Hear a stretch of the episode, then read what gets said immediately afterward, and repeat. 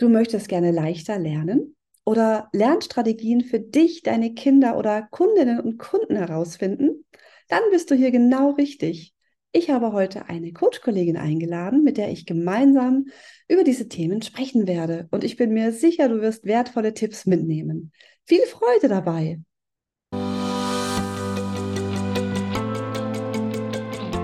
Du hörst den Podcast Geiler Coachen mit Tanja Klein. Hier zeige ich dir tolle Tools und Interventionen für ein noch wirkungsvolleres Coaching-Ergebnis für dich und für deine Klientinnen und Klienten. Mein Ziel ist es, dich noch erfolgreicher zu machen, damit du von diesem Traumjob gut leben kannst, auch ohne Nonstop-Marketing zu machen. Also, los geht's!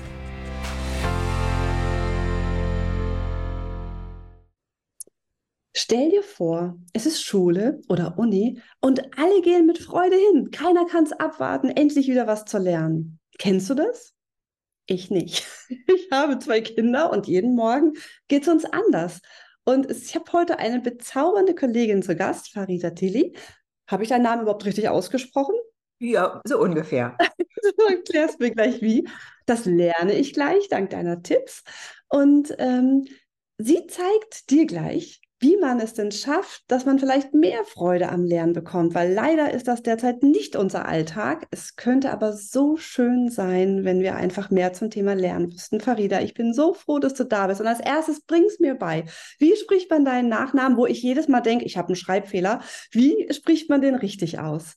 Ja, Du, Farida Tlili und ich sage dann immer einen Buchstaben nach dem anderen. Tlili, das ist für unsere Zungen etwas ungewöhnlich und weil du ja gleich sagtest, ach, ich könnte dir dann äh, sagen, wie es geht. Das hat dann tatsächlich etwas mit Übungszeit zu tun, vielleicht auch immer wieder nochmal hören und dann immer nochmal nachsprechen, bis die eigene Zunge dann auch gehorcht. Mhm. Also ich lerne ja gerade einmal die Woche Englisch und ich merke, Aussprache ist jetzt so nicht meine Kernkompetenz. Und ich glaube, jeder muss auch für sich da so seine Wege finden. Wie kann ich das für mich einfach mir einprägen? Und ich habe die wirklich verrückteste Lautschrift für mich gefunden, wie ich es halt schaffe, mir diese Sachen zu merken. Und bei deinem Namen werde ich das eben mir auch nochmal so genau so visualisieren. Dann schaffe ich das auch besser. Ja, ich finde es ganz toll, dass du dir die Zeit nimmst heute auch für meine Hörerinnen und Hörerinnen. Und diese Folge gibt es auch als Video zu sehen, also auch für die, die uns zuschauen, hier heute aus Spanien mit dabei zu sein. Wo erwische ich dich gerade? Ja, also erstmal vielen Dank, Tanja, für die Einladung. Und du erwischt mich hier gerade an der Costa Blanca, wo ich ja mhm. ähm, als Test ein Wohnjahr, ein Jahr wohne, um zu schauen, ob ich dann dauerhaft hier bleibe. Ja, ich beneide dich und ich gönne es dir zugleich, liebe Farida.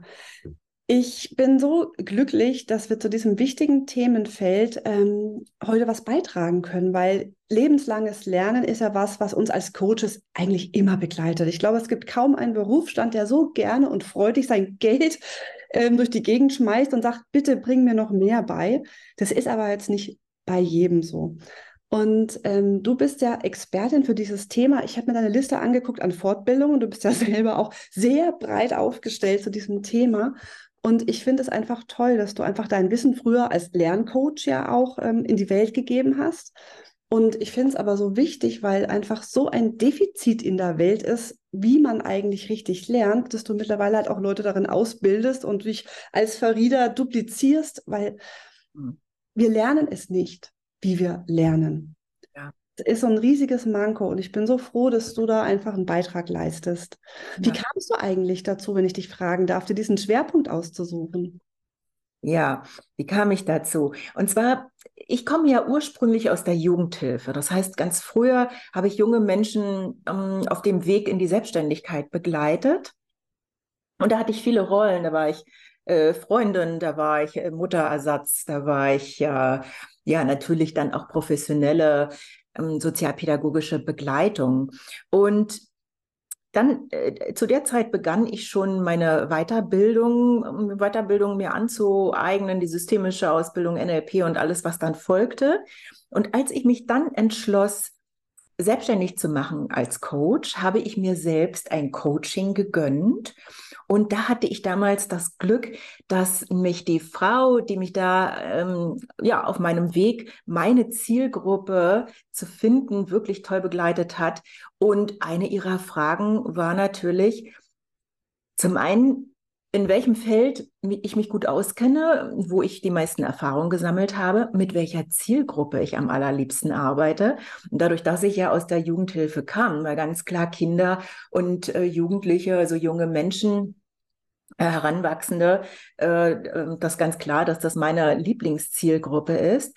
Und ja, und dann haben wir ein Thema ähm, rausgesucht oder ge geguckt oder sie hat mich gefragt, welches Thema könnte es sein? Und dann war es das Lernen, weil ich aus der Begleitung von damals von den jungen Menschen eben wusste, dass Lernen immer an irgendeiner Stelle äh, Thema wurde, weil es dann da hakte. Mhm. Und nicht zuletzt, wenn ich in meine eigene Vergangenheit, in meine eigene Lernkarriere, wenn ich da zurückschaue, dann kann ich mich da auch noch dran erinnern, dass da auch nicht alles glatt lief und ich mir einiges anders gewünscht hätte. Mhm. Also das kann ich nur absolut bestätigen. Ich weiß, ich war in der Regel ein sehr schlechter also was heißt sehr schlecht, aber ich war ein gut bis nicht ganz so gute Schülerin. So. Und ich habe irgendwann mal im Fernsehen, das war ja in den 80er Jahren, gab es ab und zu schon Fernsehwerbung. Und da habe ich tatsächlich mal für 200 D-Mark Bücher bestellt, wie man lernen lernt.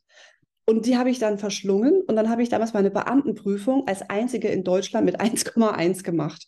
Wo ich dachte so, wow, Lernstrategien helfen. Und das ist ja genau der Punkt, warum du heute hier auch ähm, zu Gast bist, weil du hast natürlich Tipps, die du einmal uns als Coach weitergeben kannst für unsere Klientin oder Klienten, aber wir alle als Coaches lernen ja auch gerne dazu. Und von daher freue ich mich einfach, dass du dein Wissen heute mit uns teilst, weil ich möchte ja, dass jeder, der uns hört, noch geiler coachen kann mit dem, was ich weiß und was du weißt. Welche Tipps hast du denn uns mitgebracht? Magst du mal anfangen? Was ist denn dein erster Tipp, den du so gerne teilen möchtest?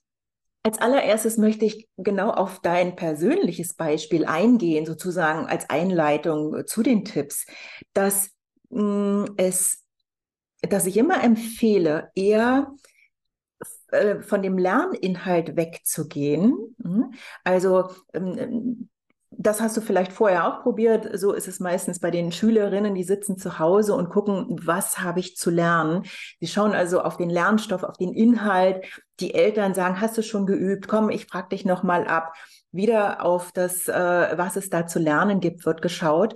Und viel zu wenig wird auf das Wie geschaut. Also wie kann denn jemand leichter lernen? Wie ähm, geht äh, der Lernstoff leichter in unser Gehirn rein? Ne? Und äh, das ist so eine Botschaft, die ich hier gleich mal an den Anfang stellen möchte, viel mehr dahin zu schauen. Hm, also dazu gehört natürlich, wie kann ich mich leichter motivieren, ähm, welche Lernstrategien helfen mir, um umfangreichen Lernstoff möglichst schnell und hm, ja energiesparend mir aneignen zu können. Hm, ja, ich glaube, ja, das kann ich voll und ganz aus meiner Erfahrung unterschreiben. Ähm, hast du denn da zufällig irgendwelche Buchtipps, die ich vielleicht auch in die Show Notes integrieren kann? Einen kenne ich schon. Ich weiß aber gar nicht, ob der auch für Erwachsene ist. Und zwar wärst du so lieb, mal ein Buch in die Kamera zu halten, für alle, die es anschauen können. Ich habe nämlich Memoland, ein Buch, ich weiß gar nicht, wie lange das her ist, schon gekauft. Und dann habe ich gesagt, wow, genau, Gedächtnistraining für Kinder. Und habe ich gedacht, das ist so toll, ich muss das unbedingt meiner Lehrerin von meinem Sohn weiterschenken, weil ich das so, so toll fand und die hat sich gefreut. Jetzt habe ich es aber dummerweise nicht mehr. Ich glaube, ich werde es mir nochmal bestellen. Aber diese Tipps, die da drin sind, die sind ja wahrscheinlich, ehrlich gesagt, für Erwachsene genauso gültig wie für Kinder, oder? Definitiv. Also meine geschätzte Kollegin Inga und äh, sie ist Lerntherapeutin, das heißt, sie hat viele Jahre Kinder begleitet und tut es immer noch, denen Lernen nicht so leicht fällt.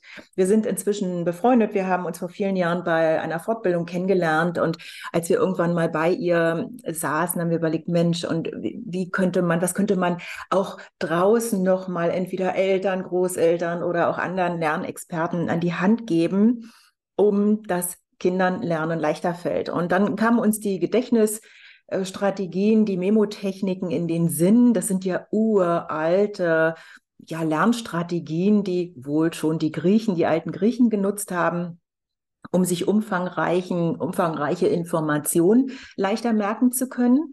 Und diese Gedächtnisstrategien haben wir in Geschichten verpackt. Ähm, das heißt, dort in diesem Buch gibt es zwei Protagonisten, Vicky und Anton, die stellen, stellen für Kinder, also für die mitmachenden Kinder, dann, tja, ähm, andere Kinder da, denen eben Lernen auch nicht so leicht fällt, wo sie sich also wiederfinden können. Und Vicky und Anton haben spannende Abenteuer auf sechs Inseln zu bestehen. Und haben dort eben Herausforderungen, Rätsel zu lösen, um dann jeweils auf die nächste Insel zu kommen. Und auf jeder, also auf den auf fünf Inseln, auf den ersten fünf Inseln lernen sie jeweils einen Gedächtnistrick kennen wenden den auch an, schaffen natürlich dann auch die Rätsel mit diesen Tricks zu lösen. Und auf der sechsten Insel machen wir nochmal äh, eine Zusammenfassung, Wiederholung von den Tipps, die halt vorher da waren.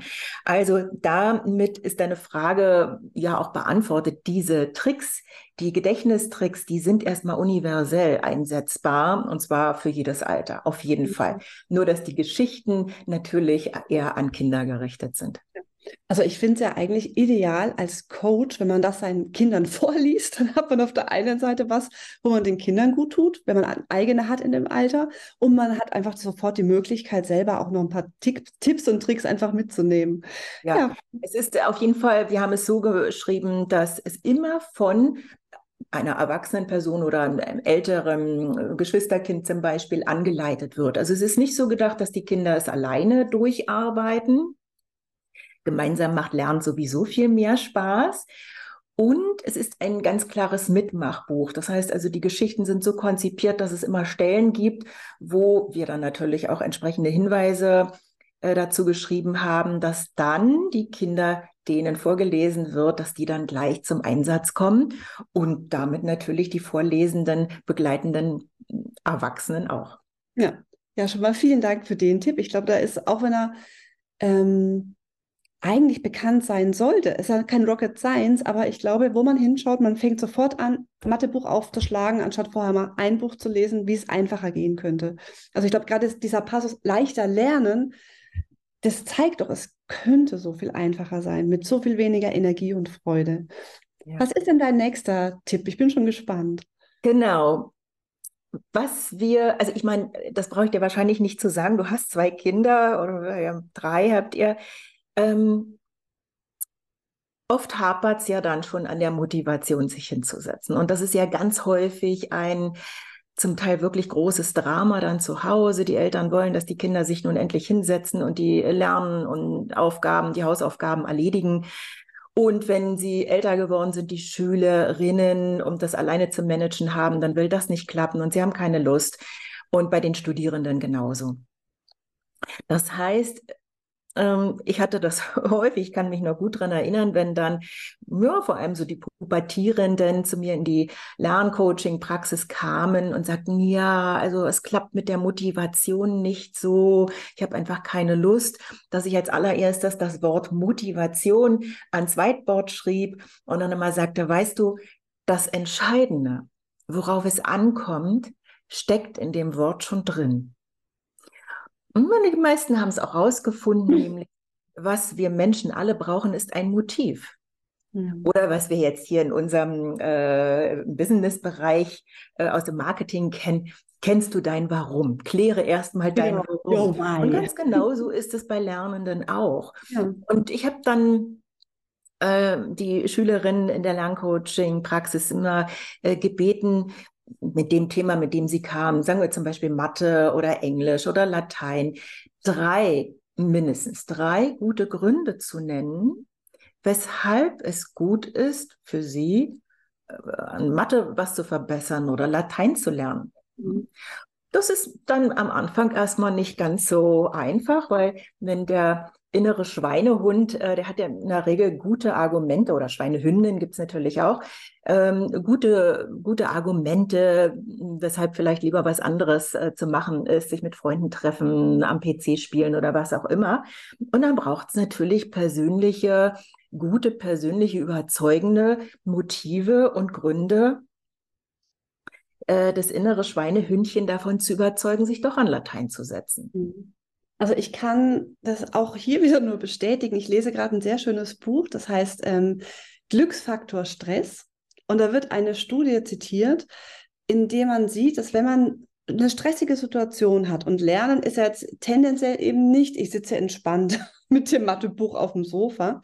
Dass wenn man ähm, seine eigenen Werte kennt, warum zahlt es auf meine Werte ein, dass dann der Stress viel einfacher zu ertragen ist. Und ich glaube, wenn dann sich die Leute ihr Motiv klar machen, und das kann ja auch ein Wert sein, nach dem Motto zum Beispiel, ich möchte Anerkennung oder ich möchte später einen guten Beruf haben, der mir Freude bringt oder von mir aus auch Geld, was auch immer, dann kann ich einfach den Stress oder auch diesen Aufwand, das zu erreichen, leichter ertragen. Von daher, ich glaube, diese Frage wird auch nie in der Schule eigentlich gestellt, außer für die Note. Und die Note, das ist einfach nicht Anreiz genug im ersten Moment, ne?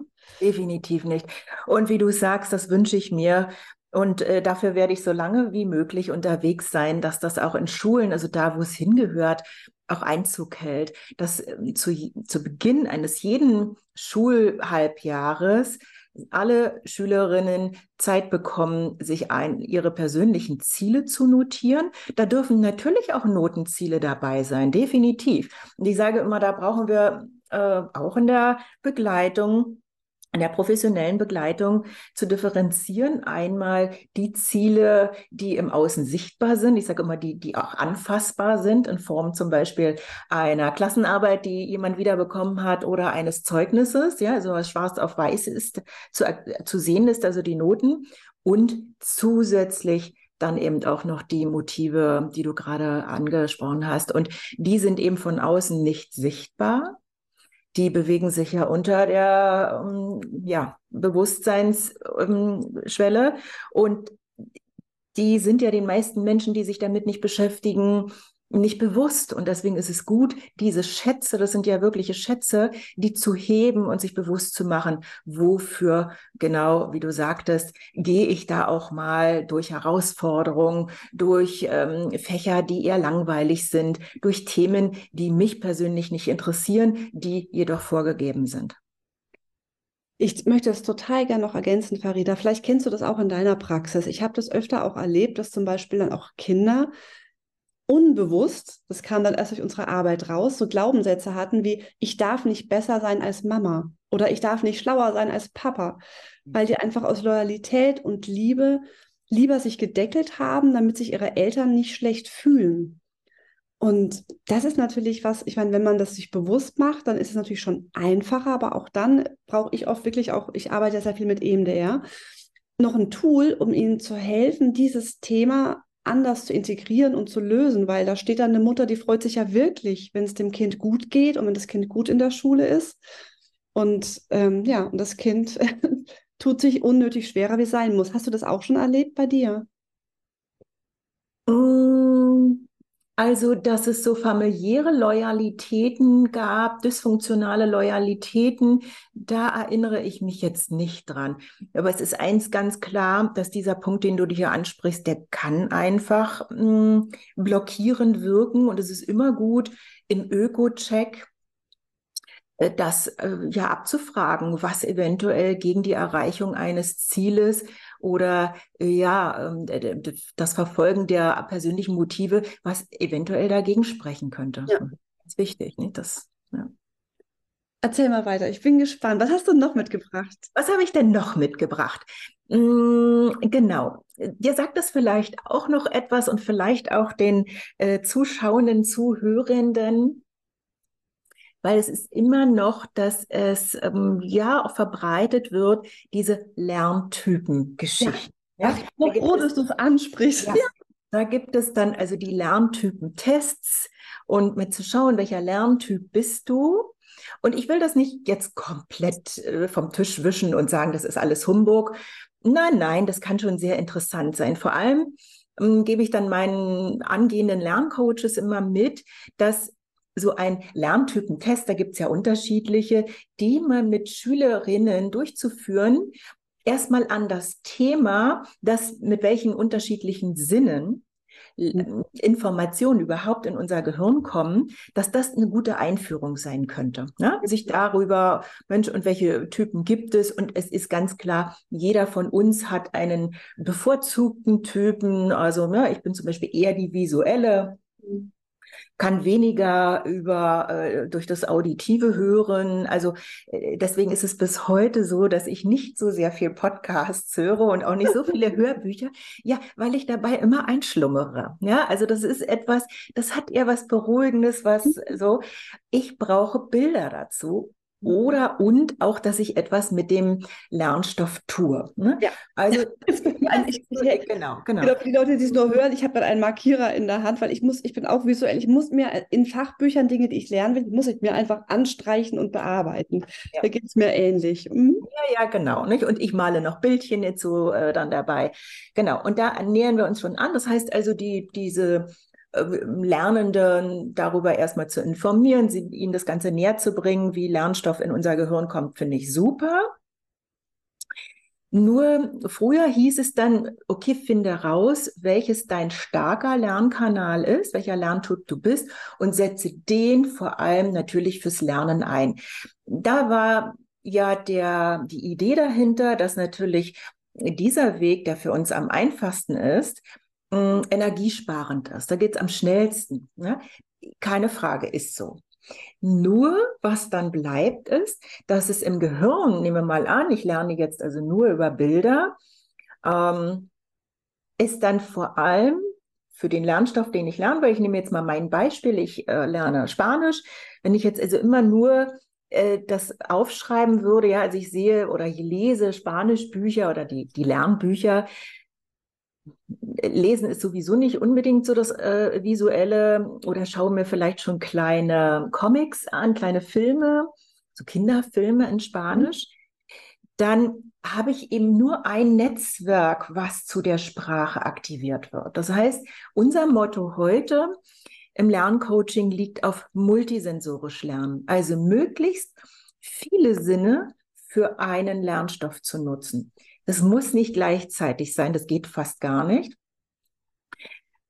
Was wir ja auch brauchen, ist Lernstoff nochmal zu wiederholen, vor allem wenn Lernstoff ganz neu ist. Also es ist ja meistens so, dass das äh, mhm. vor allem in der Schule sich um neue Informationen handelt. Das heißt, ich kann also einmal über Bilder gehen, male mir vielleicht selbst auch kleine Bildchen zu dem, zu den neuen Vokabeln und sehe dann zu, dass ich mir die neuen Vokabeln, die neuen Spanischsätze auch auf mein Handy aufspreche. Mhm. Dann habe ich sie schon mal angewandt. Also das ist natürlich ein, ein super nächster Schritt. Und zu den Schülerinnen habe ich dann immer gesagt, also was ja gerade auch die so ähm, pubertierenden Alter gerne machen, ist chillen. Ja, also so super entspannt. Und dann ich so, weißt du, das ist so super. Und dann legst du dich irgendwie abends nochmal aufs Bett oder am nächsten Tag und du Lust hast zu chillen. Und dann hörst du dir deine eigenen äh, Sprachnotizen an. Hm? Und dann haben wir schon eine Wiederholung auf dem auditiven Kanal. Hm? Und dann braucht es noch etwas damit zu machen. Also das heißt also, wenn ich kleine Bildchen, kleine Icons male, dann äh, tue ich ja auch etwas davon, et einen anderen Menschen davon zu erzählen oder in den Dialog zu gehen, nachzusprechen, ist auditiv und gleichzeitig natürlich auch kinästhetisch. Also multisensorisch lernen ist äh, ja der Empfehlung. Ja, also ich bin so froh, dass du das sagst, weil die Frage bekomme ich immer gestellt. Ich habe ja meine Neurocoach-Ausbildung nach dem Inverted Classroom-Konzept nach Professor Hanke gemacht. Und der hat natürlich Wert darauf gelegt, dass eben auch, wie du sagst, alle Kanäle auch angesprochen werden. Das heißt, ich habe für die visuellen Handouts mit Farben und vielen Bildern. Ich habe das Ganze nochmal, auch um eine Wiederholung zu haben, als Video gedreht, wo sich einfach die Inhalte in vielen Teilen überschneiden, damit man sie aber auch schon mal hört und schon mal vielleicht als Wiederholung hat. Und ich habe es aber auch zum Anfassen ausgedruckt, damit man damit arbeiten kann. Und es ist, und dann müssen sie es auch in echt üben, damit man es auch praktizieren kann. Also wir brauchen so viele Sinne wie möglich. Und von daher, ich finde das so wichtig, weil einfach das, was du sagst, noch immer nicht so viele Leute wissen. Es ist noch dieses alte Wissen da, finde deinen Lerntyp und das ist eigentlich halt nicht mehr aktuell. Und ich finde es immer so großartig, wenn meine Tochter, die jetzt gerade schon so im Abi-Vorjahr ist, uns abends immer von ihrem Bio-LK ihre Karteikarten erzählt. Und es ist so wunderbar. Erstens, ich lerne was dazu und sie macht genau das, was du sagst. Sie wiederholt den Stoff. Und er verfestigt sich. Und du kennst es ja bestimmt auch, wenn man das abends macht, ist es besonders wirkungsvoll, wenn man sich das am nächsten Tag noch merkt. Ja. Von daher, ähm, ja, ist das super. Ja. Wunderbar. Und damit wird ein viel breiteres Netzwerk im Gehirn zu ein und dem gleichen Lernstoff angelegt. Es ist viel breiter verankert und im Notfall, also wenn die Aufregung in einer Prüfung dann doch zu groß sein sollte, gibt es halt mehrere Schlüssel zu ein und dem gleichen äh, Stoff. Genau, ja, sehr gut. Ja, vielen Dank, Schafel. Bin ich schon mal froh, dass wir dieses Thema hier schon mal mitgeben können. Und was hast du noch aus deinem Repertoire uns ausgewählt? Ja, dann, ich hatte ja hier das äh, Schweinehündchen schon gezeigt, womit ja dann doch viele zu tun haben, zumindest mhm. bei dem einen oder anderen Fach. Und wo dann zu Hause eben die Quälerei losgeht, ach, sich hinzusetzen. Und du weißt, äh, doch einige haben dann mit, Prokrastination zu tun, mit der Aufschieberitis und mm, so. Und mm, der Sean Anker ich weiß nicht, ob dir der was sagt, der das ähm, äh, Autor von so positiven Psychologieinhalten, von, von Glücksinhalten, der hat mal einen Selbstversuch gestartet. Und zwar wollte er Gitarre lernen und hat sich dann selbst beobachtet und äh, so ein bisschen auch die Zeit gemessen, die er benötigt, um das Instrument das Instrument, also seine Gitarre, aus dem Schrank zu holen und hat gemessen, dass das 20 Sekunden dauert. Ja? Okay. Also die Gitarre aus dem Schrank, bis er sie im Arm hat, sozusagen. Bereits, und, und er wollte das wirklich, er wird seine guten Gründe gehabt haben, äh, Gitarre lernen zu wollen. Und bereits am vierten Tag hat seine Motivation, Gitarre lernen zu wollen, nicht mehr ausgereicht. Mhm. Also hat er es nicht getan. Und dann hat er sich überlegt, also vielleicht hat er auch dann erst die Zeit gemessen und dann hat er gedacht, okay, äh, es, ich habe wohl anscheinend 20 Sekunden Zeit, um anzufangen, um ins Tun zu kommen. Und dann dachte er sich, ähm, also Minimum, ne, also vielleicht die Zeit zu verkürzen und hat die Gitarre in die Mitte des Zimmers gestellt. Mhm. Also, dass die Zeit noch kürzer ist. Ja? Und das hat geklappt.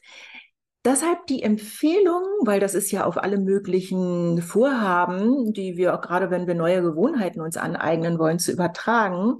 Und vor allem für Lernende dann die Empfehlung, suche dir einen festen Platz, weil Gewohnheiten sind ganz häufig und ganz viel an Orte gebunden. Ne?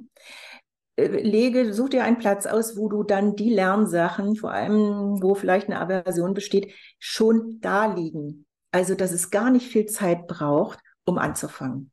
Also die 20 Sekunden Regel. Ja, also auch das kann ich sehr unterschreiben. Du kennst ja wahrscheinlich das Buch die 1%-Methode, wo eben auch da beschrieben wird, dass man einfach so diese Stufe so gering wie möglich halten muss. So ist man zum Beispiel, wenn man morgens joggen will, vielleicht schon irgendwie die, die Turnschuhe neben das Bett stellt oder eine liebe Freundin von mir hat die Yogamatte schon direkt so aufgebaut, dass sie einfach direkt loslegen kann. Und ja, das ist auf jeden Fall eine sehr gute Möglichkeit, so den inneren Schweinehund so ein bisschen zu verkleinern und sich da schon mal ein bisschen zu helfen.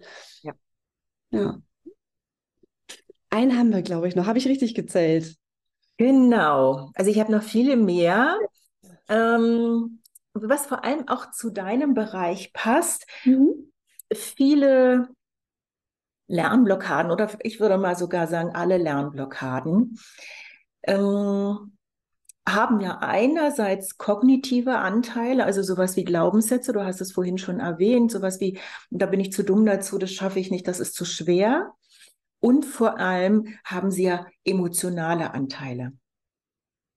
Und auch das, ich meine, gut, ich will äh, keinem, keinem Lernbegleiter oder Eltern da einen Vorwurf machen. Viele wissen darum einfach nicht. Das ist ganz klar. Deswegen braucht es auch dieses Wissen zu verbreiten, dass es dann natürlich braucht, dass wir unseren Fokus darauf legen, welche Emotionen wirken da blockierend und ähm, wie können die gelöst werden. Und äh, du arbeitest ja mit EMDR, ich nenne es ja die mh, hm, bilaterale Integrationstechnik, nicht? Und mh, hm, wenn wir da in den Bereich, also das, das kann für alle möglichen Lernblockaden genutzt werden, aber wenn wir da vor allem in den Bereich auch der Lerntherapie sogar gehen, das heißt, bei Kindern, noch Erwachsenen, die mit Buchstaben, Wörtern und Zahlen ihre Schwierigkeiten haben. Also da, wo es in den Bereich Lese-Rechtschreibschwäche geht, Legasthenie, vielleicht sogar Dyskalkulie,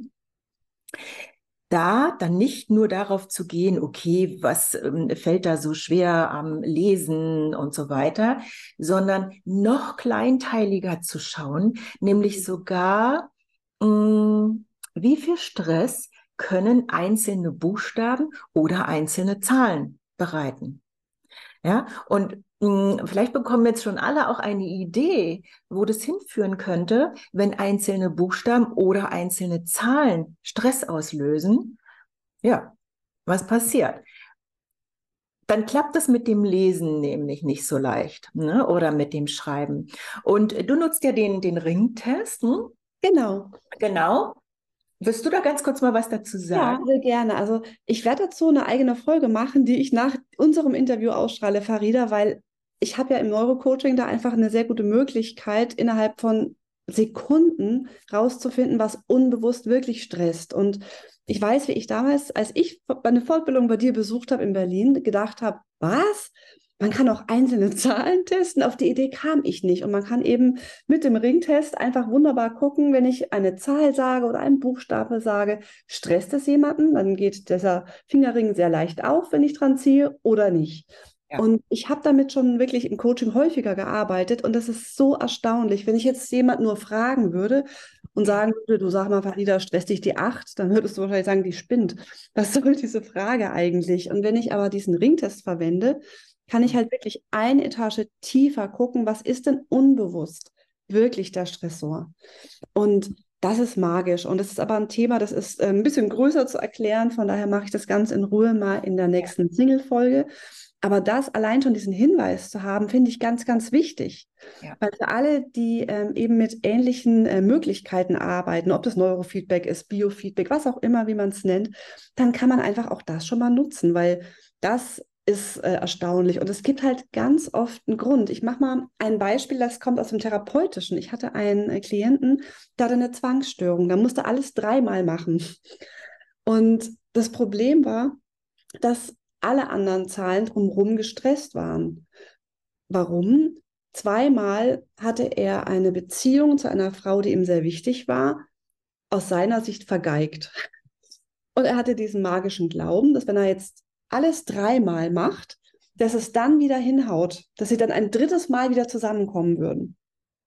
Und da sieht man allein schon mal, was Zahlen, also welche Magie Zahlen haben können. Und als wir dann einfach mit klassischem Neurocoaching daran gearbeitet haben und eben auch eine Etage tiefer unbewusst klar wurde, Moment mal, wenn ich jetzt dreimal das gleiche Musikstück höre, dreimal vom Wasserglas trinke, kommt sie doch auch nicht wieder zurück.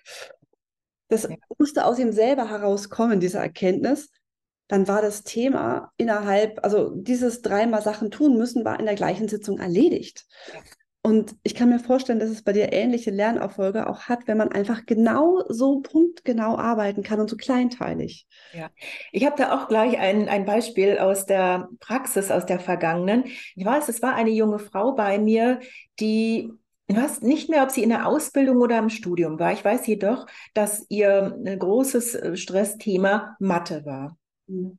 Und dann ähm, habe ich eben auch die einzelnen Zahlen mit ihr hm, durchgetestet und habe sie aber, ich, was ich zusätzlich mache, dass ich die Zahlen immer auf ihrem inneren Bildschirm, also bitte die zu Vorsicht zu sehen und mir kurz zu beschreiben, in welcher Farbe, groß, klein und so weiter. Und hm, eins bis drei funktionierte super wenn ein bisschen Stress drauf war, dann habe ich eben ein bisschen gewunken und dann äh, war das im grünen Bereich sozusagen oder neutralen Bereich. Und die vier. Und dann sagte sie immer, ich kann sie nicht sehen. Ich sag, wie? Ich sag, lassen Sie sich noch mal ein bisschen Zeit und manche ja. Zahlen dauern ein bisschen. Ja, sagt sie, das ist ganz komisch. Die kommt immer ganz kurz und dann löst sich die vier wieder auf. Dann, na, ein bisschen, habe ich ein bisschen gearbeitet und und das würde nicht besser. Und dann ging ich auf die Vergangenheit. Und was soll ich dir sagen?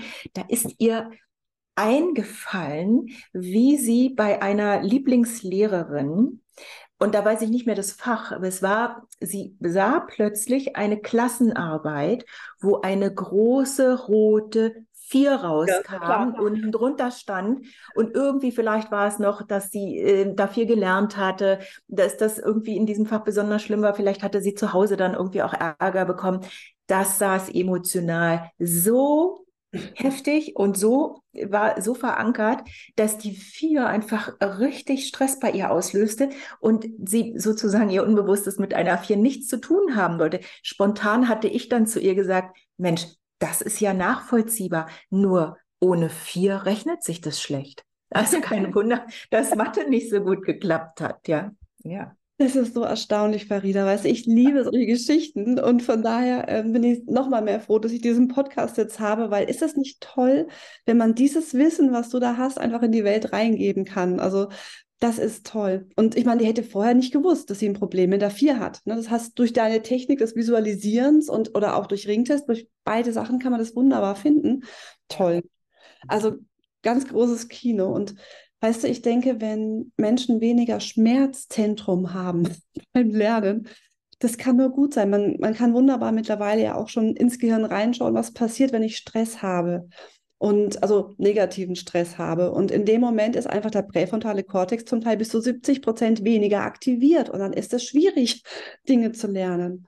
Und ich glaube, je spielerischer, je angenehmer, je gesellschaftstauglich, freundlicher die Schulen werden, umso einfacher ist es natürlich, dass Lernen auch wieder leicht ist und auch Freude bereitet. Ja. Hm. Ach toll. Also ich glaube, es gäbe noch sehr viel mehr von dir zu lernen. Ich weiß, ich habe aber auch gelernt, dass die Aufmerksamkeitsspanne natürlich, auch wenn man Podcast hört, auch nicht unendlich ist. Und ich bin total dankbar, dass du, liebe Hörerin, lieber Hörer, oder falls ihr per YouTube guckt, äh, liebe Zuseherinnen, Zusehenden, dass ihr so lange jetzt bei uns wart und seid. Und ich kann nur sagen, es gibt lohnenswertes mehr von Farida. Es hat auch einen Newsletter, so wie ich auch seit neuestem. Das heißt, schaut euch doch gerne mal bei Farida auf der Seite um. In den Show Notes habe ich das verlinkt. Und wenn auch ihr mehr wissen wollt zum Thema Lerncoaching, dann würde ich sagen, guckt euch mal diese zertifizierte Lerncoach-Ausbildung an. Wenn ihr mehr wissen wollt zum Thema EMDR-Lernen, Neurocoaching, kommt gerne auf meine Seite. Und wenn nicht, hoffe ich doch einfach, dass ihr jetzt schon so viel mitgenommen habt, dass ihr da jetzt auch für euch selbst, für eure Kinder oder eben für eure Klientinnen und Klienten was mitgenommen habt. Farida, gibt es denn irgendwas, was man dir noch beibringen könnte, außer Spanisch zum Abschied? Ich habe wirklich mit Spanisch jetzt genug zu tun und ich habe heute gerade im Spanischkurs heute Morgen äh, zu der Spanischlehrerin gesagt, jetzt, also ich hatte schon immer viel Verständnis für Lernende, wo, wenn, wenn Lernen eben nicht so richtig klappte, egal aus welchen Gründen. Aber jetzt hat sich das vertausendfacht, mein Verständnis dafür, was es bedeutet, etwas Neues zu lernen, vor allem, und so geht es ja heute schon auch den Kindern, wenn wir drumherum noch andere Sachen zu tun haben. Ne? Also wir nicht den ganzen Tag noch frei haben, um uns auf diese Lernsache zu äh, stürzen. ja. ja. Ach ja, wie schön. Dann danke ich dir sehr und ähm, freue mich, wenn wir uns bald mal wieder in echt begegnen, weil Lernen über den äh, anfassbaren Kanal ist einfach nochmal so viel schöner. Und ich könnte mir vorstellen, wenn man sich mal kurz drücken darf, allein schon die Berührung, Oxytocin ausschüttend, ist ja auch wieder beruhigend, angstlösend und lernfreundlich. Von daher, ja, hoffe ich, dass wir uns das bald mal wieder persönlich auch ermöglichen können und sage bis ganz bald, liebe Farida. Nochmal herzlichen Dank, Tanja, und liebe Grüße zu dir nach Dankeschön. Tschüss. Tschüss. Mehr Informationen zur Sendung findest du in den Shownotes und Folgennotizen. Wenn du mehr über die Arbeit meiner Mutter wissen möchtest, schau doch mal auf ihre Seite akademiefürs Sie freut sich auch immer, wenn du ihren Podcast weiterempfiehlst, gut bewertest oder kommentierst. Weitere spannende Ideen findest du in ihrem Newsletter. Dann siehst du regelmäßig, was sie wieder so Interessantes macht. Bis zum nächsten Mal. Johanna.